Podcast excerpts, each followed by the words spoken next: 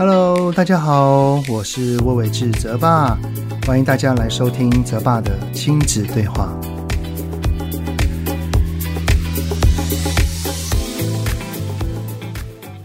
Hello，你们好，欢迎收听泽爸的亲子对话，我是亲子教育讲师魏玮志泽爸。哎呀，这个开学啊，已经迈入一个月了，转眼间也要进入十月了哈！哇，觉得时间个人真的过得好快啊。原本在当时九月初的时候，疫情还没有非常的稳定，不时都会有一些零星的确诊者啊，让我们还是有一些紧张啊。也当时因为开学了，所以我们会对孩子耳提面命，要他怎么提防啊，要口罩要戴着啊，然后要多洗手啊，等等等等的啊。没想到，透过我们共同的努力防疫，现在的确诊者也趋于稳定，很多的防疫措施也慢慢的放松啦。所以，这对于我们啊，真的是一个天大的好消息啊！而平时待在家的时候啊，看电影变成了我跟孩子之间，我就是我们家庭哦，很棒的亲子活动。还记得之前有录一集 Podcast，就是在说，诶，在。Netflix 上面呢，有哪一些电影是可以推荐的啊？而近期 Netflix 最红最夯的一个韩国影集啊，就叫做《鱿鱼游戏》，我不知道大家有没有看过啊？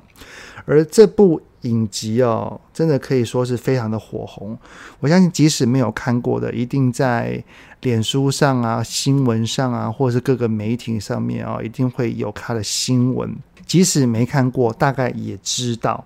而网络上就会出现各种的讨论啊、梗图啊。我之前也在脸书上面合成了一个那个碰糖的图啊，有很多人都回复我说：“哎呦，泽爸很跟得上流行啊！”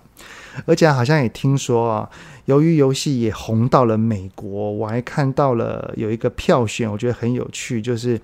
NBA 球员呢，如果参加鱿鱼游戏能够获得胜利的排名表，嘿嘿，表示啊，好像不知道或者是没看过这部戏的人，可能就会被贴上落伍的这个标签啊。只是这个影集呢，还真的不能给所有的观众看啊，因为。它在 Netflix 上面的分级是十六加的啊，也就是说是十六岁以上的人才能够观看，以下的包含了国中生啊，或者是更小的孩子，其实是不适合观看的。诶，不过这就很妙啦。据我所知啊，蛮多的国中生，也包含了我儿子班上的有些同学，其实都都已经看过了，而且还有些是看完了。我儿子呢，他也会想要参与同学之间的话题，不想要当那个落伍的人啊。所以啊，当然啦，同学之间对于剧里的讨论啊，不管是剧情啊、主角啊、发展啊，如果能讲出他人不知道的事情，可能也会有一些小小的优越感吧。所以。在常常听到同学之间这样子讲哦，在讨论哦，我儿子对于这个《鱿鱼游戏》这部影集呢是非常非常的好奇，所以上个礼拜呢，他就有询问说他可不可以看。好，所以嘞，今天呢，我想要跟你们分享的主题呢，就叫做同学们都在讨论《鱿鱼游戏》，然后我们的孩子也想看的时候，那该怎么办呢？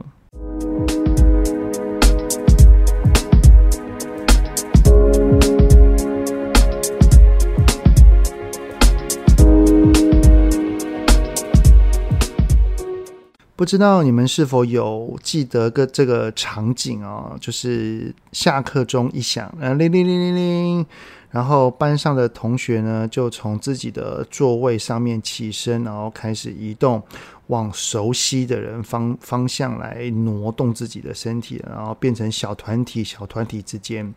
然后只要是彼此是要好的哈，就会簇拥在一起聊天，而在小团体当中呢，可能有。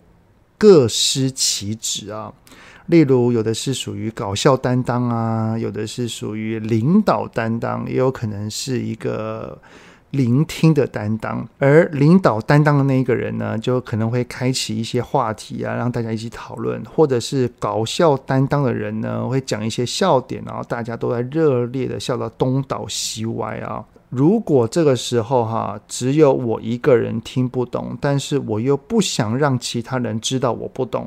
于是我可能就会跟着大家一起点头说：“呃，对对对对对。”或者是跟着一起大笑，哈哈哈哈哈哈。其实我的内心根本不知道我在点头是干嘛，或者是我在笑什么。哎，这个行为哈，就是希望能够在这个团体当中有归属感。我发现我自己啊，从小到大，在各个不同的时期，然后有不同的朋友圈里面，我的角色会是不同的啊。在有的朋友圈里面，我是属于领导担当的，就是我是主那个主要开头讲话，或者或者是。引领话题的那一个人啊，但是有的朋友圈呢，我是负责搞笑的啊，可能三不五时会有一些冷笑话，或者是一些有趣的一些话语，让大家笑东倒西歪啊。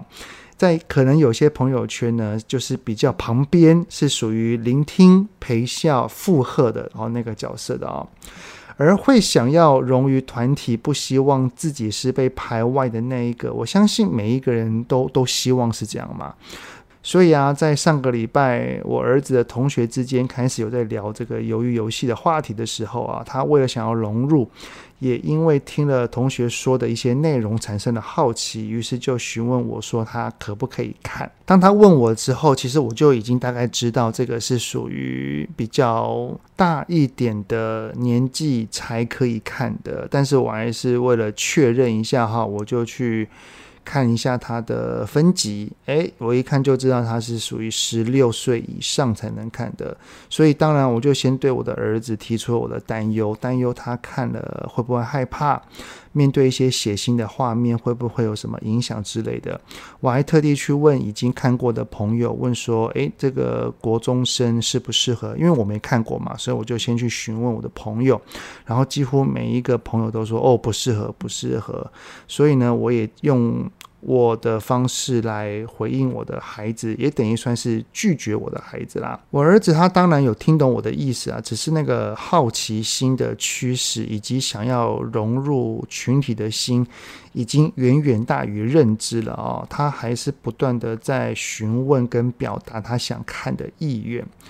所以，当孩子关于这类的事情，我们不能够只有禁止啦。更需要的是多去了解他背后的动机，还有一些程度。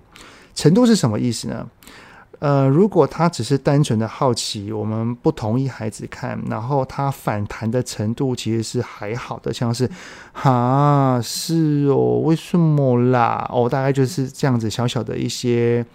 呃询问啊，或者是想要再尝试有没有机会啊。但是如果孩子呢，他对于我们的不同意，他后续的情绪反弹程度很大，哦，整个大俩拱大失控，说为什么我不管了？哦，为什么？然后可能那种情绪非常非常大，然后很生爸爸妈妈的气，甚至言语当中会开始责怪父母哦。或者是他会想尽办法自己偷看，就是他明明知道爸爸妈妈是不准的哦，他也知道为什么不准，但是他还是要想尽办法自己偷偷看。那就有另外一种可能性哦，就叫做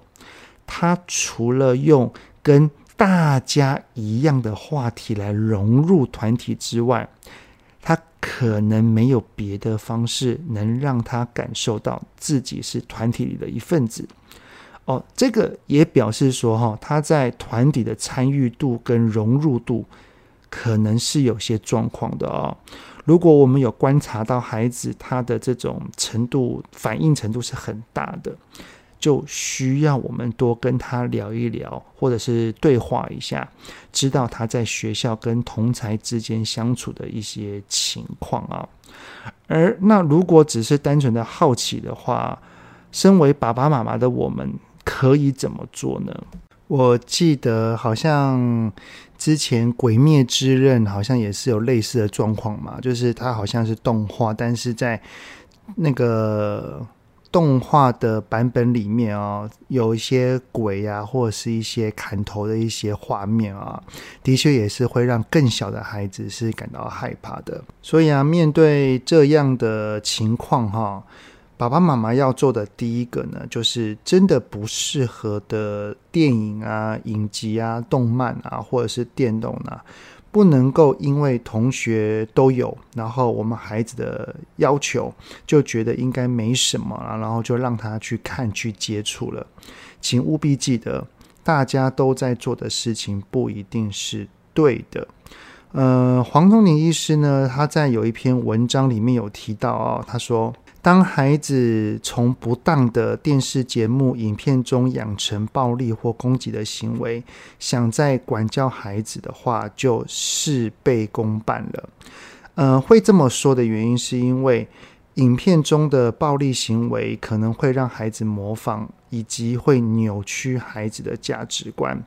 当然啦。我相信影响比较多的固然是学龄前或者是小学的孩子，但是不代表国中生就不会受影响哦。国中生因为他的自律度可能会比较高一些些，所以他受影响的程度绝对相对于幼儿一定会更小一点。只是哈。因为一个人的大脑要到十八至二十五岁才会趋于成熟，所以像是由于游戏里面就有大量的开枪、喷血、拿刀刺人的这种画面哦。我相信，如果孩子看了，对于他的一些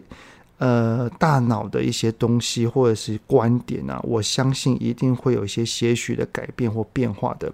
不然呢？那那干嘛要分级的制度呢？对不对啊？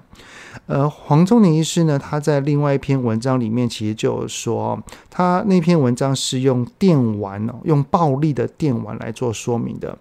里面指出哦，随着孩子所玩的。游戏暴力等级越高，就越容易培养出暴力的气质。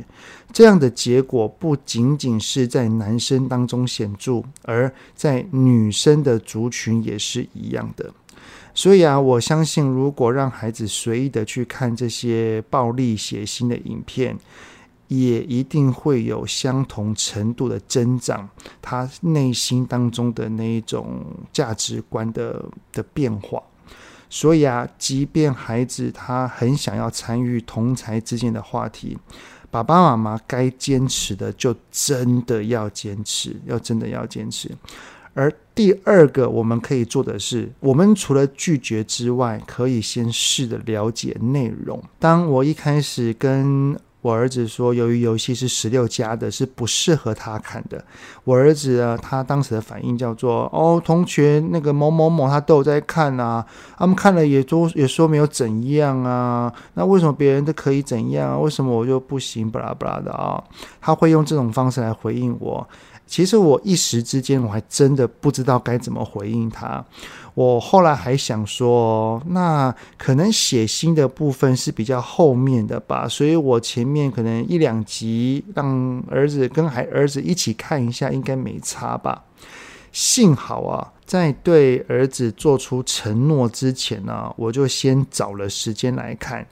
诶，结果发现到哈，我觉得。每一集好像都不是很适合国中生，包含以下的孩子观看呢。呃，例如啊，像第一集最经典的一二三木头人的游戏，在游戏当中，因为他被只要一二三木头人，然后那个那个娃娃大型娃娃一看到，只要你有稍稍的在移动。有动作哦，就会被淘汰，然后周遭的枪呢，就会开始去射击那一个人被淘汰的人，然后那些那个被枪击中的那个暴血啊，他的身上的血乱喷啊，喷到脸上啊、手上啊，然后满满满成堆叠成山的尸体都流成流流着血的这种画面。诶，你们你们觉得会适合孩子看吗？还有啊，算像是第二集啊，里面的内容已经算是最不血腥的一集了哦，但是还是有里面有一个角色，他是流氓，他拿着尖刀哈去砍一个人，然后那个砍的过程是无数刀一直捅、一直捅、一直捅的那种扎扎实实的捅在人身上的那种感觉，连我看了都觉得，哦，异物哦，都都都感觉到痛了啊！因为他还边刺边边喷血啊，那个画面丝毫没有来来来帮你隐藏的的那那个样子啊，所以你你们会觉得这样子的画面适合让一个国中生或更小的孩子看吗？对，因为我我看了我都觉得。真的不太适合诶，所以啊，我就试着用我认为血腥跟残忍的那个画面跟影像啊，用口口头的表达，比较婉转的方式来说给他听。诶，真的，他听完之后他就明白了。他说：“哦，原来是有这些画面哦，哦，好哦。”他自己也也瞬间就就懂了，他就明白了。应该是他知道说这样子的画面对他而言其实是没那么适合的哦。好，这个时候就要进入第三点了啊，就是爸爸妈妈，我们我们先去就是做父母该做的尽职，然后我们也稍稍去了解一下。但是呢，我们更需要的是跟孩子共同的讨论，在。不适合他看的情况底下，我们可以怎么做，让他能够融于同才之中呢？如同我在我的新书啊《引导孩子说出内心话》里面有写啊。真正的沟通不是听爸妈的，也不是放任孩子，而是理解孩子的想法，在坚持爸爸妈妈的教养原则的情况底下，我们一起找出双方都能接受的双赢办法的共识。那我儿子他主要想要看的主因呢，是想要跟孩子有话题，以及自己也是感到好奇的。而在我描述了那些画面之后，他自己的好奇心就比较能够被安抚下来了。只是呢，要怎么产生对于鱿鱼游戏的了解，进而在跟同学之间可以讨论跟互动呢？后来我们就一起想出了几个方法，像是我看完之后就把剧情巨细靡遗的跟他说，或者是在 YouTube 上面呢去观看关于鱿鱼游戏的讲评啊、影片分析等等的影片。因为是在 YouTube 上的哈，所以那些血腥的画面通常都是会被删减掉的，或者是也有一些介绍的影片是有讲述剧情大纲的，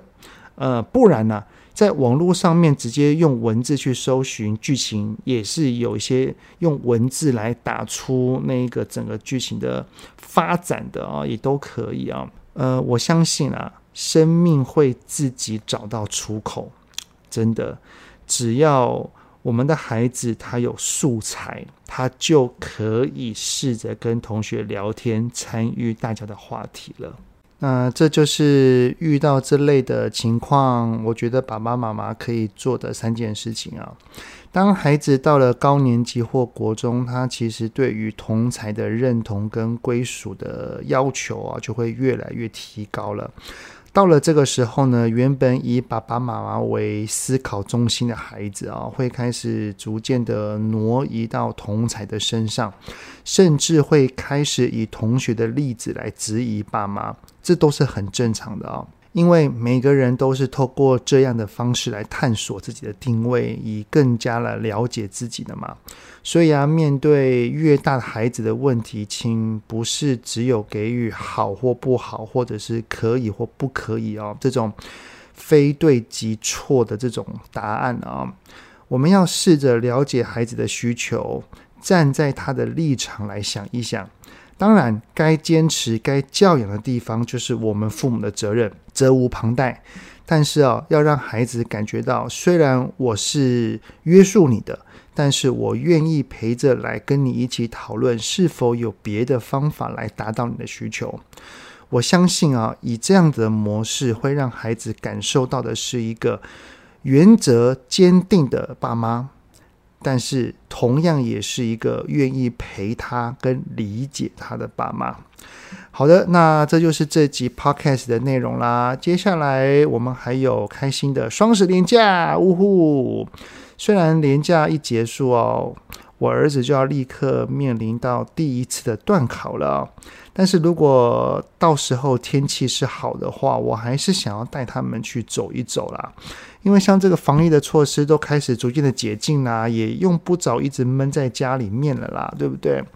我想要带他们去，可能骑骑脚踏车啊，或者是哪里踏踏青吧，转换一下我们的心情，去呼吸一下大自然的空气。毕竟我们也很努力的在家里闷了好几个月啊，所以这几个礼拜才可以稍稍的到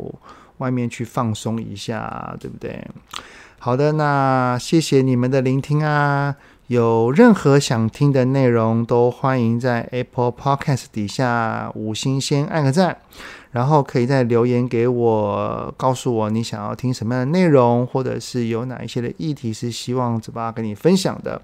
在这边先预祝你们双十连假开心又快乐哦！泽爸的亲子对话，我们下次再见啦，拜拜。